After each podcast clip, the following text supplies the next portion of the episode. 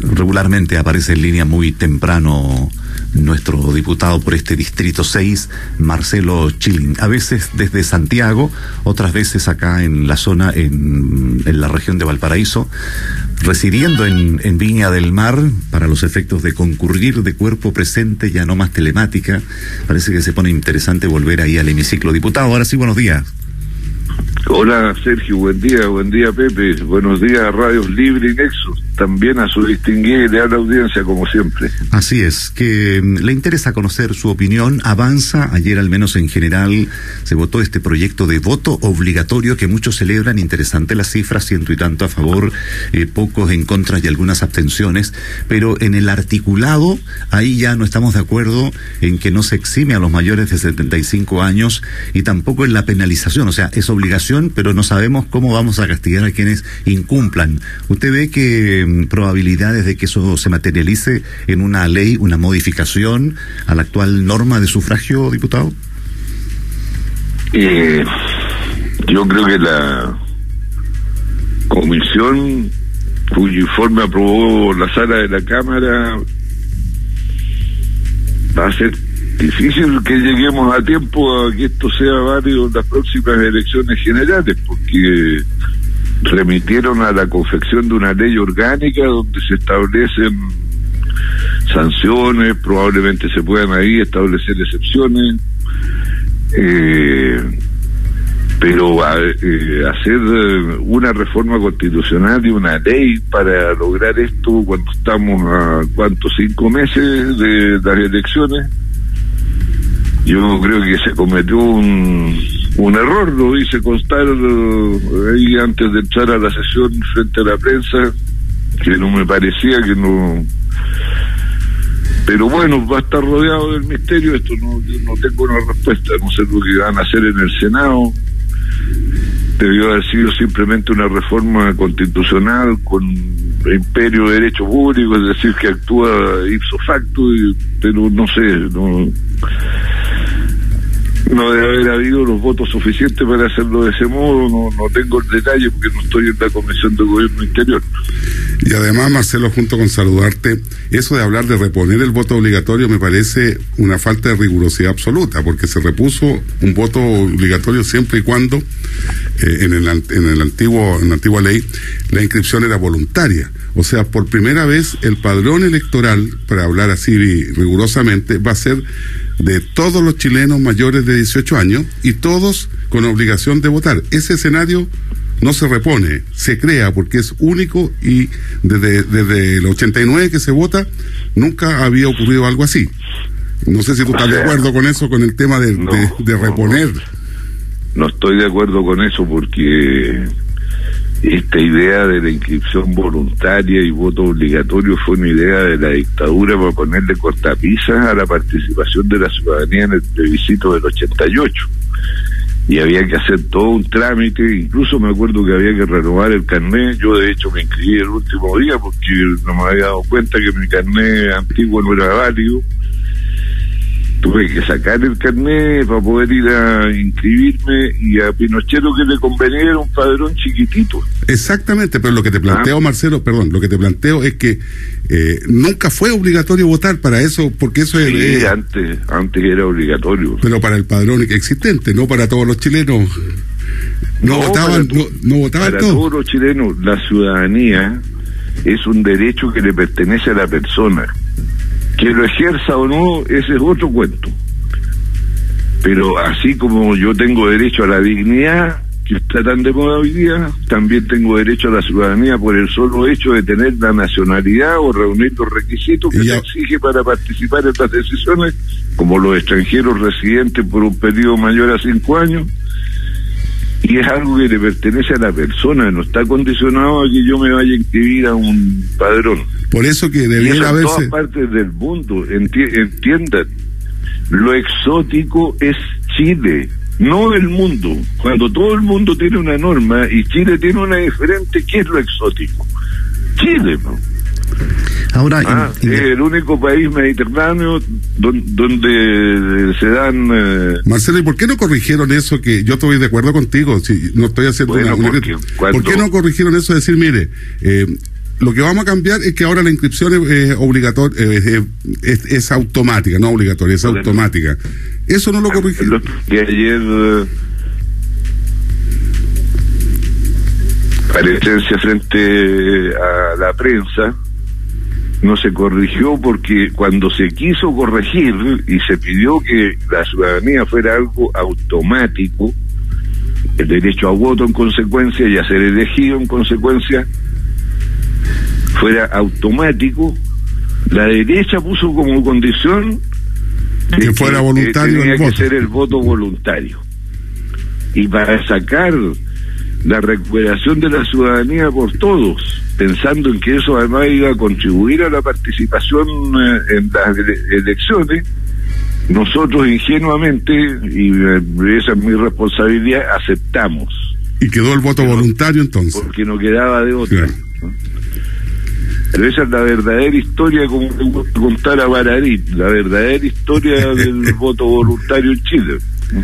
Ahora, mm, esto también de legislar en caliente respecto de que ha ido decreciendo la participación respecto del supuesto padrón que está allí de todas las personas automáticamente inscritas y con la elección de gobernadores que tendrá unas lecturas respecto de desinformación, que todavía no tienen los poderes, que la segunda vuelta fue muy poca gente.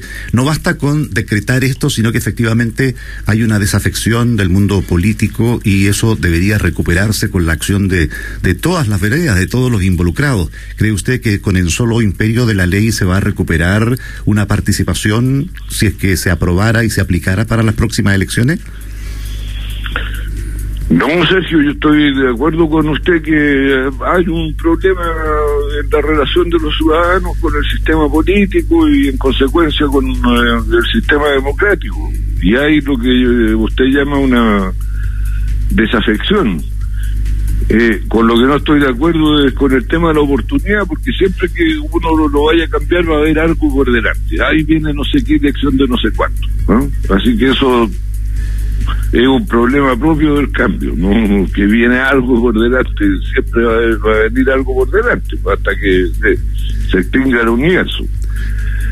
Pero eh, yo creo que la medida, así como uno le impone una carga a los ciudadanos en un país que se ha revelado que es pobre, que tiene tanta necesidad, que eh, requiere que se den facilidades para que pueda cumplir con las cargas que le impone la vida en sociedad, la vida eh, en el Estado, usted tiene que darle facilidades. Por ejemplo, eh, a lo mejor cambiar el sistema de inscripción electoral, que usted se tiene que inscribir cerca de su domicilio. O en los casos en que las personas trabajan los días de, elecciones, que para ellos esos días será eh, feriado o, que se inscriban cerca del lugar de trabajo para que puedan hacer un breve periodo de tiempo el ejercicio del derecho o de dar gratuidad en la, el, transporte público, de modo que se puedan desplazar sin mayores gastos para su bolsillo. En fin, en otras partes son cuestiones mucho más leoninas. Usted no tiene acceso a los derechos sociales, a los beneficios sociales, si no ha mostrado que ha participado en las elecciones, por ejemplo. Yo eh, con eso sí que no estoy de acuerdo. Sí, con dar facilidades. Pero en fin, bueno, como a lo mejor la cuestión se va a prolongar más tiempo, ahí veremos qué es lo que finalmente eh, se instituye como las facilidades para poder hacer eh, ejercicio del derecho. Marcelo, voto obligatorio y vacunación voluntaria. Lo pongo eh, como, como señales eh, el colegio médico pide eh, unas medidas que no van con el comportamiento humano, son teóricamente perfectas. También es perfecto decir todos están habilitados a votar, ojalá todos voten. El mm. comportamiento humano, el, el, adscribir al ser humano a las normativas, a las obligaciones, que aún hechas por ley tampoco rinden mucho efecto. Eh, y te quiero preguntar sobre eso, porque ha habido debate con los sanitarios. el colegio médico propone algo que es muy difícil de implementar, no porque esté mal diseñado, sino que porque efectivamente el comportamiento humano es el que le pone la posibilidad de, cumplirse a todas esas medidas y no necesariamente el, el, teórico que, que la diseña, Marcelo. Pepe, tú sabes bien y, yo también y seguramente la gente que nos escucha que nosotros hemos debilitado nuestro sistema educativo en lo que se refiere a la formación de las personas para la vida en sociedad. Cuando tú eliminas ya no solo educación cívica, que es, bueno, conocernos la constitución, por lo menos, leyes fundamentales, pero cuando debilitas la filosofía, la ética, la historia, Ah, y, formas un robot que sabe cuánto es 2 más 2, que sabe que hay que poner el acento en las esdrújulas, que, qué sé yo, bueno, ¿cuál es el resultado? Porque además incentivas que poco menos que para ser persona hay que tener siempre éxito en la vida, usar zapatillas de no sé qué marca, pantalones de no sé cuál otra, y la realización del ser humano no está en la convivencia con el otro, sino que está en lo que aparenta. Bueno, el resultado es el desapego de, la vida en sociedad y las responsabilidades que conlleva.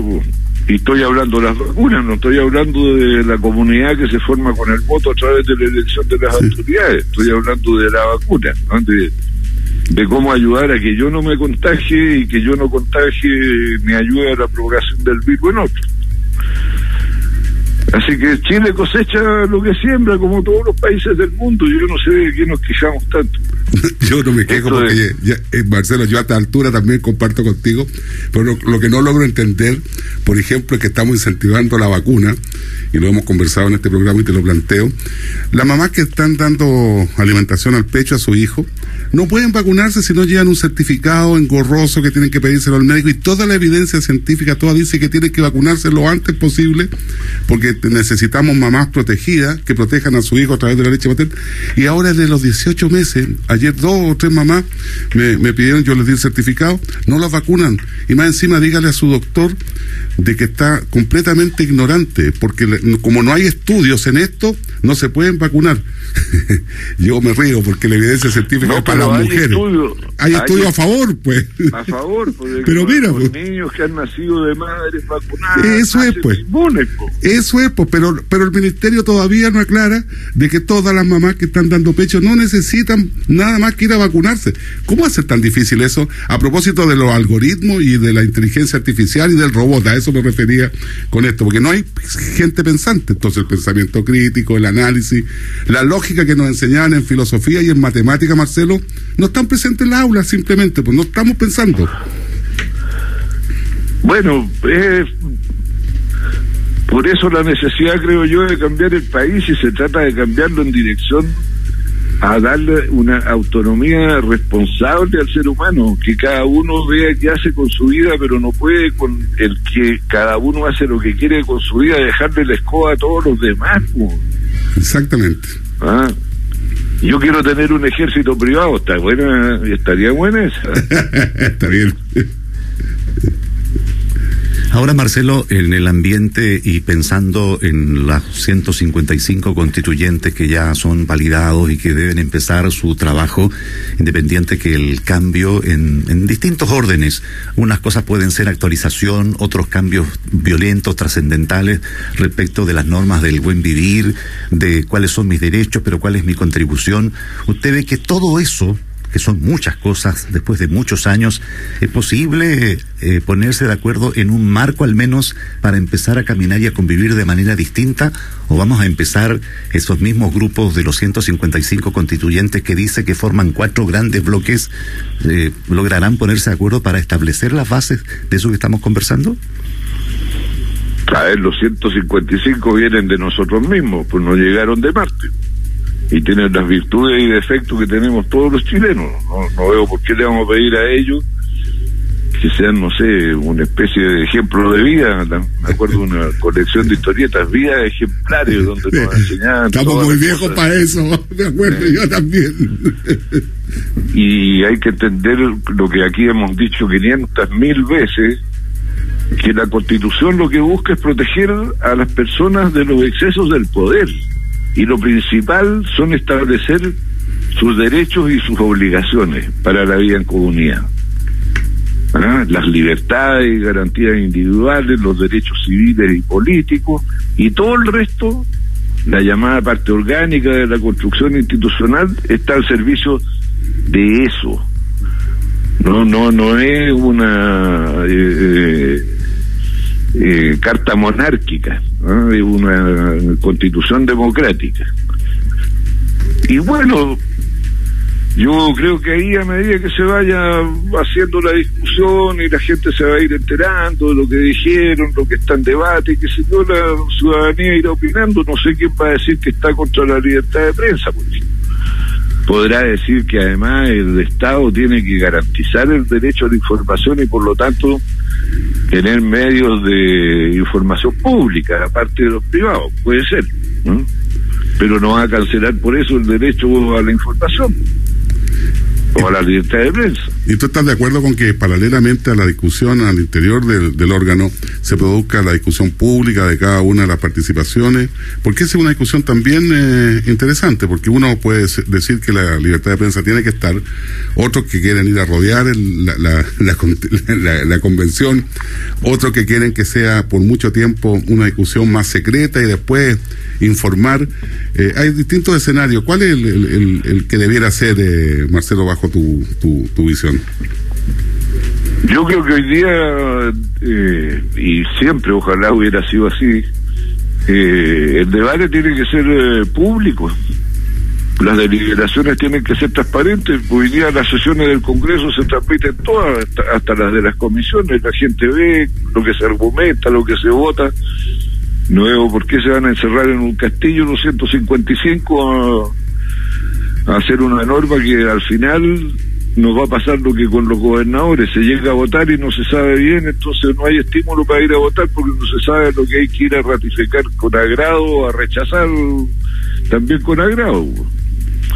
Así que en eso yo soy partidario de las puertas abiertas en el debate y desde el punto de vista de, de lo que tú decías, que me parece súper importante lo que tú planteas, que es lo que ir a ver una inducción, una capacitación. Yo estoy de, la, soy de la vieja guardia, una capacitación, una puesta al día, para que todos los que están ahí, los 155, logren de alguna manera eh, también componer un órgano eh, que piense equivalente, que los debates, las diferencias, sí, pero que no lleguen algunos sin haber leído la constitución, pues, previa, la que van a cambiar, que yo creo que es súper importante leerla y tenerla clara, como para poder debatir con, con base y saber qué es lo que se va a cambiar, Marcelo.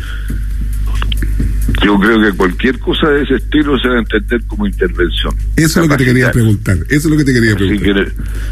la gente sabe por quién votó, si votó por alguien que sabía de qué se trataba bien y si votó por alguien que no sabía de qué se trataba bien. Ah, yo quiero recordar que los candidatos a alcaldes, concejales, a gobernadores regionales, a diputados, a senadores, a presidente de la República no hicieron un curso para hacer ninguna de esas cosas. En ninguna parte del mundo enseñan eso. ¿Dónde se aprende?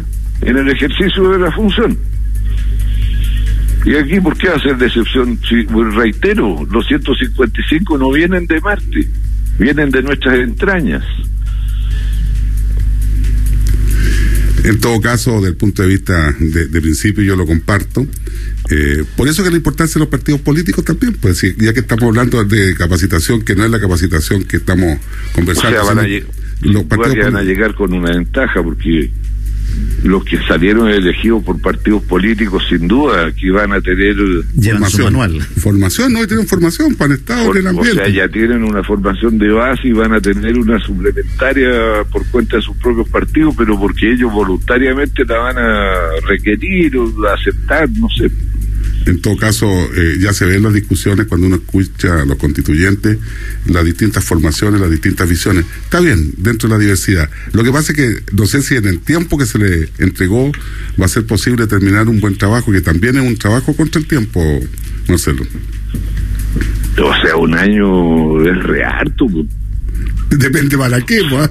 ¿Ah? Depende para qué, te digo. En este caso, con las discusiones, no sé cuánto se van a demorar en definir el reglamento, cómo van a operar, porque hay varias tareas pendientes de Bueno, construcción. pero así como tú tienes esa preocupación, Pepe, y la tengo yo y probablemente la tiene la inmensa mayoría de los ciudadanos, como buena parte de, de los eh, convencionales elegidos dicen que han escuchado la, la voz del pueblo, están enterados de que tienen un problema con el tiempo y, y el tiempo es el que se determinó. Bien, bien, eso es, es responsabilidad de ellos. Ellos se metieron en esta tarea, ¿no? Sí, pues, Ahora, y mm, como último tema, Marcelo, independiente de que ya rige también eh, la eh, esta decisión normativa por ley del límite a la reelección, no solo hay carrera presidencial, sino que también, y me imagino de acuerdo a los últimos resultados, tienen que conformarse las listas, las corrientes, las agrupaciones para ir por las parlamentarias. Y no se escucha mucho, ¿eh? Eh, bueno, pero que no se escuche mucho no significa que no haya movimiento subterráneo y que anden ahí. están ya, están en esa. claro.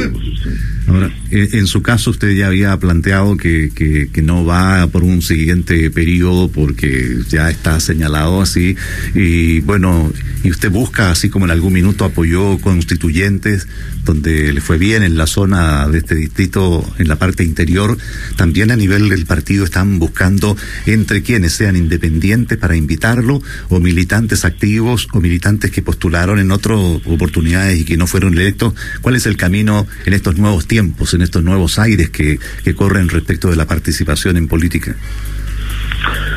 Bueno, anteayer eh, la Comisión Política del Partido Socialista tomó la decisión de abrir el periodo de inscripciones a las distintas candidaturas, senadores, diputados, consejeros regionales, y el plazo vence el próximo 30, el fin de este mes.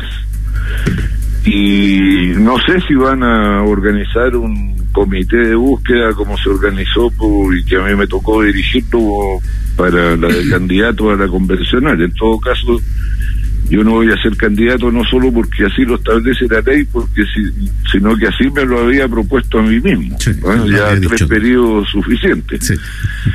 Y, y, eh, lo que estoy seguro que no voy a aceptar es encabezar un comité de búsqueda. ¿no? No vamos por ahí. ¿Ah? No, va por ahí tu... tu... No, no, ya, o sea, ya hice la tarea que me pidieron, Oye, tuvo pero- el resultado que tuvo.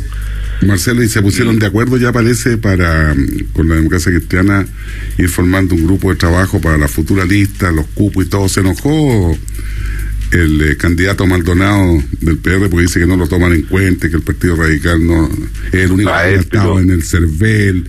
Y dice yo también voy a ir de candidato, a mí no me toman en cuenta. Esa es la percepción que uno tiene de afuera, por lo demás. Bueno, pero don Carlos Maldonado no se puede enojar de las consecuencias de sus propias decisiones y actos. ¿no? Si él le ha informado a todo Chile que va a la primera vuelta, sí o sí, entonces ¿cómo lo va a ir a Sí. invitar? A, a decirle, oiga, no es sí, a- sí o sí. ah, Se tiene que agrandó Carlos Maldonado, ¿ah? se agrandó, ¿ah?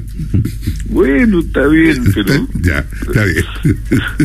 Total, cualquiera hoy día puede de- ser candidato. ¿no? eh, Esto de echarle la culpa a los demás por lo que uno decide, yo lo encuentro pintoresco. Ahora hay que decir que tienen cuatro gobernadores el Partido Socialista, cuatro gobernadores la democracia cristiana. Habría que preguntar al Partido Radical porque hoy día se mide todo esto en números, Marcelo. Sí, pues eh, esas cosas se toman en cuenta a la hora de conversar, cómo se organizan las alianzas, las listas, en fin. En los directorios siempre dice cuánto va a poner usted que tiene tanto patrimonio dentro Claro. de la empresa. Bueno, Entonces, en la política es, es lo parecido. mismo, es lo aunque mismo, sí. aunque apa- de repente aparecen talentos que uno no le pregunta nada, por lo uno casi le ruega que por favor acepte participar. ¿Se llama Yanna? ¿Cómo? ¿Se llama Yanna ese personaje, no? No, no me refería a eso. Ya, por si acaso, para que quede claro, para que quede claro. En general, en general. Ya, vale. Gracias, diputado. Ya, ustedes, pues, que tengan buen día. Igual, Marcelo, que Gracias. te vaya bien, chao. Gracias, chao, chao. Es el contacto al día a través de Libre y Nexo. En